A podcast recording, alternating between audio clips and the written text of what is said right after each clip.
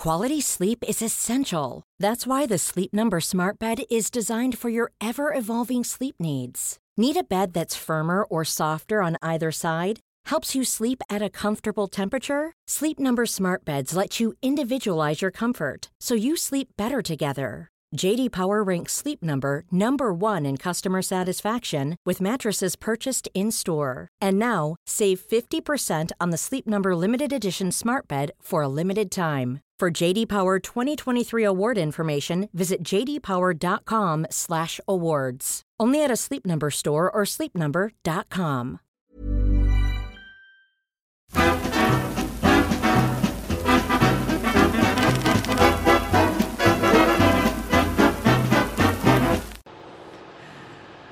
Grüezi miteinander. Ich begrüße Sie ganz herzlich zu einer weiteren Folge von Weltwoche Daily Spezial. Meilensteine der Schweizer Geschichte. Mein Name ist Roman Zeller und wie mit, immer mit dabei ist unser Haushistoriker Professor Christoph Mörgeli. Vielen Dank, Christoph, dass du Zeit hast. Grüezi miteinander.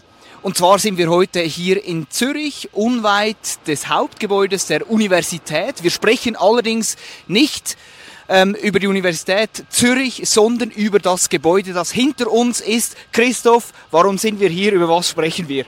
Es handelt sich um die sogenannte Anatomie oder alte Anatomie. Das ist das einzig äh, noch verbliebene Gebäude des alten Kantonsspitals, 1842 vollendet, ein Bau der Architekten Begmann und Zeugherr. Das äh, geltende Universitätsspital, das heute noch in Betrieb ist, äh, wurde 1951 eröffnet. Und jetzt sind wir da mitten in einer Bauphase des gesamten Hochschulquartiers. Das wird von 2022 bis 2028 dauern. Sie hören es vielleicht ein bisschen die Hintergrundgeräusche, dafür entschuldigen wir uns selbstverständlich jetzt, Christoph. Was ist an diesem, an dieser Anatomiestation, wo wir da eigentlich uns befinden, was ist das so speziell, so spannend? Warum ist das ein Meilenstein der Schweizer Geschichte? Wir reden nicht über die Anatomie, wir reden über das Frauenstudium. Und in diesem äh, Anatomiesaal hat äh, zweifellos die erste promovierte Ärztin der Schweizer Geschichte, man könnte sagen der europäischen Geschichte, vielleicht der Geschichte überhaupt, äh, seziert. Hier hat sie gearbeitet. Es handelt sich um Nadezhda Suslova, eine russische Studentin, die hier in Zürich unmittelbar, nachdem sie sich eingeschrieben hat, auch schon promoviert hat in Medizin. Wann war das? Von welcher Zeit sprechen wir? Wann hat Frau Suslova, wie du sie nennst oder wie sie heißt, hieß, wann hat die hier studiert und gearbeitet? Das war im Jahr 1867. Sie hat schon vorher versucht, sich zu immatrikulieren. Das hat dann nicht so richtig geklappt. Und irgendwann dann aber war sie tatsächlich in den Matrikeln dieser Universität. In Zürich hatte die keine lange Geschichte. Die ist 1833 erst gegründet worden. Es war auch eine nicht sehr bedeutende Universität im deutschsprachigen Raum. Aber äh, man hat hier tatsächlich jetzt eine Möglichkeit gefunden, als russische Studentin sich zu immatrikulieren, Medizin zu studieren und in Medizin abzuschließen eine russische Studentin. Kannst du ein bisschen mehr über Frau Suslova sagen? Woher kommt sie? Wer ist diese Frau wirklich oder wer war diese Frau wirklich? Frau Suslova war eine sehr äh, einfach geborene Frau, nämlich Tochter eines Leibeigenen. Die Leibeigenschaft wird ja dann in der zweiten Hälfte des 19. Jahrhunderts in Russland abgeschafft, weil man merkt, dass äh, mit diesem System mit der Gegenwart nichts mehr anzufangen wäre. Aber sie kommt also aus einfachsten Verhältnissen, hat sich dann weitergebildet, hat auch an einer chirurgischen Akademie in St. Petersburg äh, studieren können, eine gewisse Vorbildung erhalten um dann hier in Zürich das Studium abzuschließen. Man muss natürlich wissen, dass es äh, vorher eigentlich auch keine Möglichkeiten gab, das Abitur, die Maturität zu erwerben für Frauen und es gab nachher auch nicht unbedingt einen beruflichen Anschluss, wenn man eben mal studiert hatte. Und warum die Schweiz? Warum kam, kam sie auf die Schweiz? Man hat früher immer äh, gesagt und auch die äh, Frauenbewegung hat das äh, lange Zeit tradiert, es habe sich um den liberalen Geist dieser Universität, dieser Hochschule hier in Zürich gehandelt. Tatsächlich war es eine liberale Ära politisch. Man meint natürlich auch, es war eine gewisse Großzügigkeit dieser Herren und Mitstudenten. Da würde ich vielleicht ein bisschen ein Fragezeichen setzen. Es waren wahrscheinlich vor allem andere Gründe. Einerseits gab es kein ausdrückliches Verbot für das Frauenstudium in den Satzungen der Universität. Das hat man schlicht und einfach nicht vorgesehen. Und dann war man materiell eben doch in einem Konkurrenzkampf mit anderen Universitäten. Auch in der Schweiz haben sich in den 1830er Jahren neue Universitäten gegründet und man kämpfte um Studenten, denn man darf nicht vergessen, die Studenten haben Kollegengelder bezahlt, die direkt den Professoren zugute kamen, neben einem recht schmalen Professorengehalt. Und so kämpfte man um jeden Studenten und eben dann schlussendlich auch um jede Studentin. Jetzt wird die Schweiz in der Historie, in der Geschichte der Frauenbewegung immer ein bisschen ja, kritisch angeschaut. Spät, spätes Frauenstimmrecht eingeführt. Wie, war, wie wurde das eigentlich damals aufgenommen, dass jetzt hier eine Studentin kommt aus Russland, studiert, dann auch arbeitet? Wie war da so die Stimmung, als Frau Suslova sich hier niederließ und Karriere machte?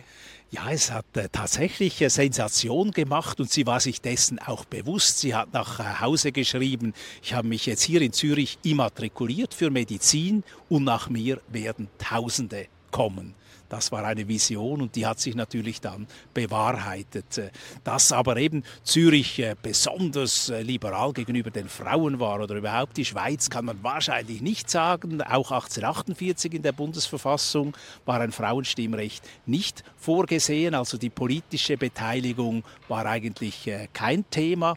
Und dann darf man auch nicht vergessen, vielleicht war die Großzügigkeit gegenüber den ausländischen Studentinnen auch groß, weil man wusste, dass sie wieder gehen. Also dass sie nicht später im Konkurrenzkampf mit beispielsweise Schweizer Ärzten stehen, sondern man hat von ihnen erwartet, und so war es dann auch, dass sie nach Russland zurückreisen. Wie wurde das? Sie hat nach Russland zurückgeschrieben, dass sie quasi eine Pionierin sein werde. Tausende werden folgen. Wie ist es in Russland angekommen, dass sie sich hier in Zürich niederlässt, hier studiert, in Zürich, in der Schweiz, nicht in Russland? Ganz am Anfang hat man wahrscheinlich diesen Einzelfall nicht unbedingt als alarmierend betrachtet. Übrigens auch in Zürich lange Zeit hat man gesagt, solange es wenige sind, ist es auch kein großes Problem. Allerdings, als dann die Russinnen fast in Scharen, müsste man sagen, in die Schweiz strömten, um zu studieren, man darf nicht vergessen, 1873 waren bereits 26 Prozent der Studenten dieser Universität Zürich Frauen.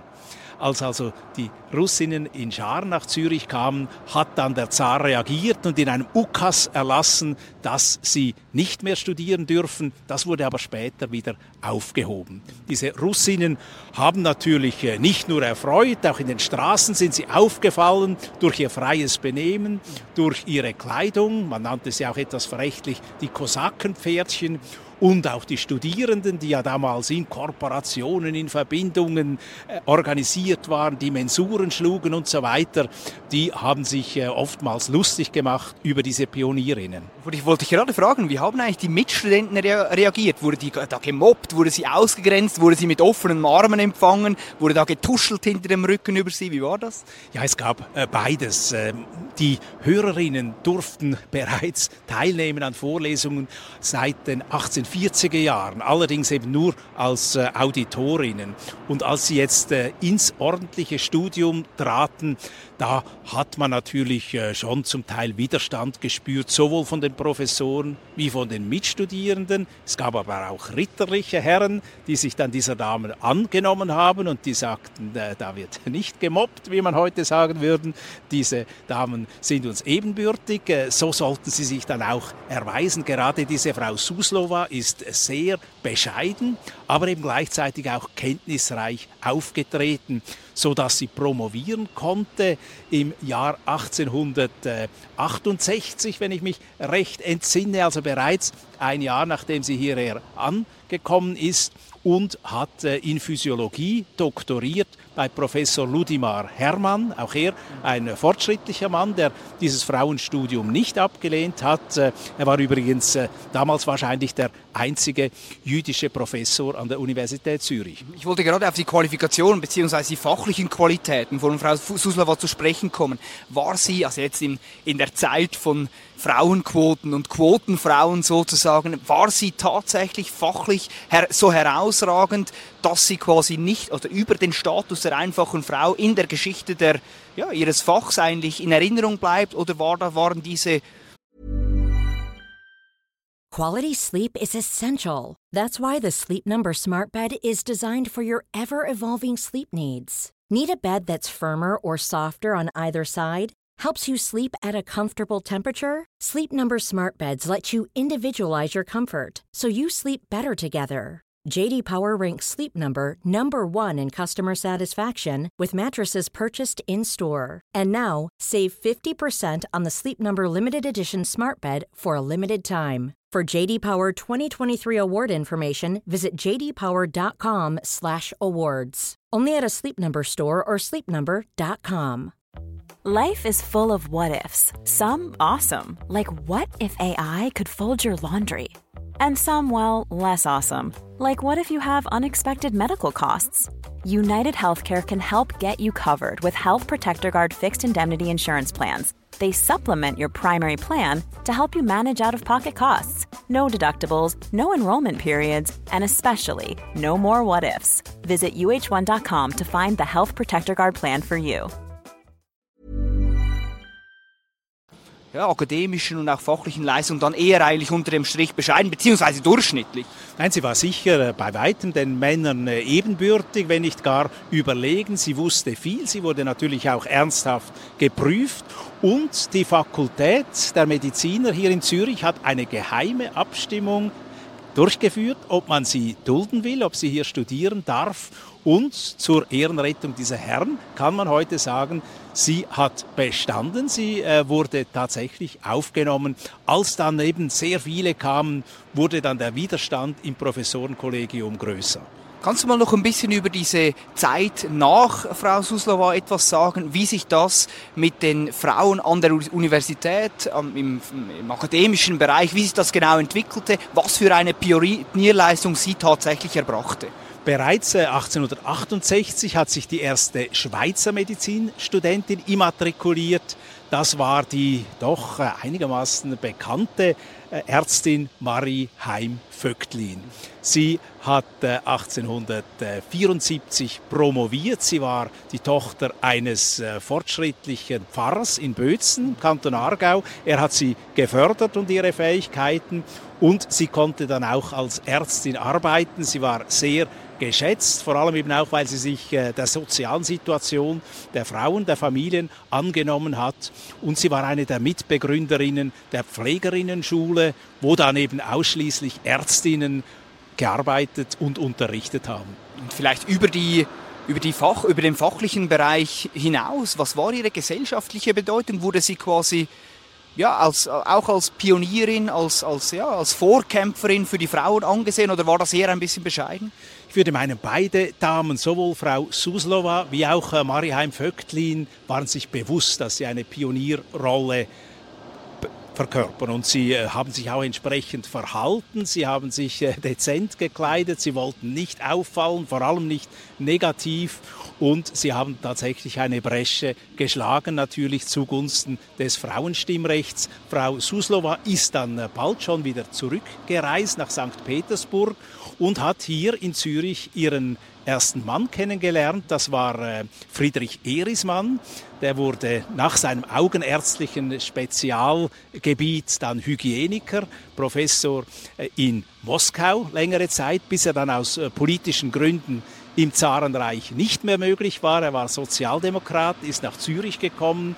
Hier wurde er ins Parlament gewählt, nachher auch in den Stadtrat und politisierte lange im Zürcher Kantonsrat. Vielleicht familiär, wie hat sich das Leben von Frau Suslow entwickelt? Hatte sie Kinder? Wie ging das weiter? War sie die sogenannte Karrierefrau, wie war das? Meines Wissens war sie eine sogenannte Karrierefrau. Sie hat äh, herzlich gearbeitet, ihr ganzes Leben. Sie hat dann nach der Scheidung äh, mit Erismann einen Arzt wiederum geheiratet, einen russischen Arzt. Äh, sie zog dann auch in die Krim, hat sich auch sozial engagiert, hat auch philosophische Bücher noch geschrieben und ist dann im Jahr 1918 verstorben. Geboren ist sie 1843.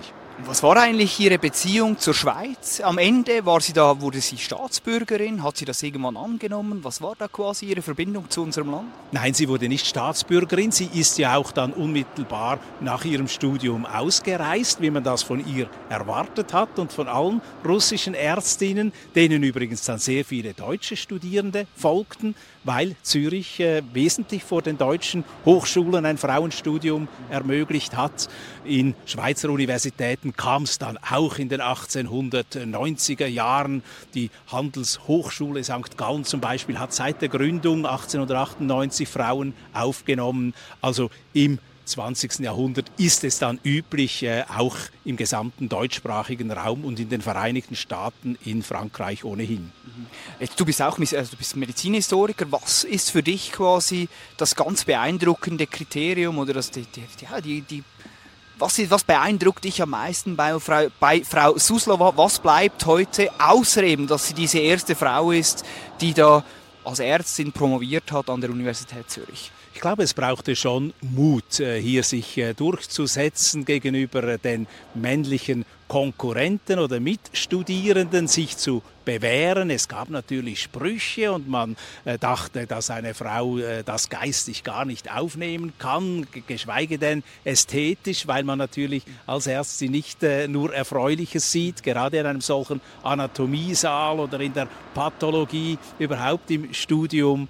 Also hier hat sie sich ganz zweifellos bewährt durch eine bescheidene, zurückhaltende Art aber eben durch geistige Eigenschaften, die sie absolut äh, zur Tätigkeit als Ärztin befähigt haben. Hatte sie auch weltweiten Einfluss über die, also jetzt abgesehen von der Schweiz und von Russland, wurde sie auch vielleicht in Amerika wahrgenommen, in anderen Teilen von Europa, China, Asien, Australien? Wie war da quasi die Weltwirkung von Frau Suslova? Das kann man nicht sagen, aber äh, namentlich in Zürich hat man sich natürlich äh, erinnert und auch mit einem gewissen Stolz dann erinnert, dass äh, hier die Universität Zürich eine Pionierrolle einnimmt, weit über den deutschsprachigen Raum hinaus.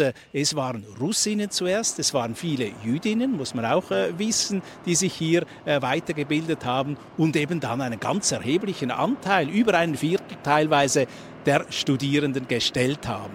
Sie haben äh, ganz wesentlich ökonomisch auch mitgeholfen, dass diese Universität Zürich überhaupt überlebt hatte. Die materielle Grundlage war über Jahrzehnte nicht besonders gut. Also Zürich musste kämpfen, um sich zu bewähren im Wettbewerb mit anderen Universitäten. Vielen herzlichen Dank, Christoph. Vielen, Dank, äh, vielen herzlichen Dank für Ihre Aufmerksamkeit. Folgen Sie uns auf allen Kanälen, bleiben Sie dran und dann bis zum nächsten Mal, wenn es wieder heißt Weltwoche Daily Spezial, Meilenstein der Schweizer Geschichte. Ein schönes, ein schönes Wochenende und bleiben Sie gesund. Vielen herzlichen Dank.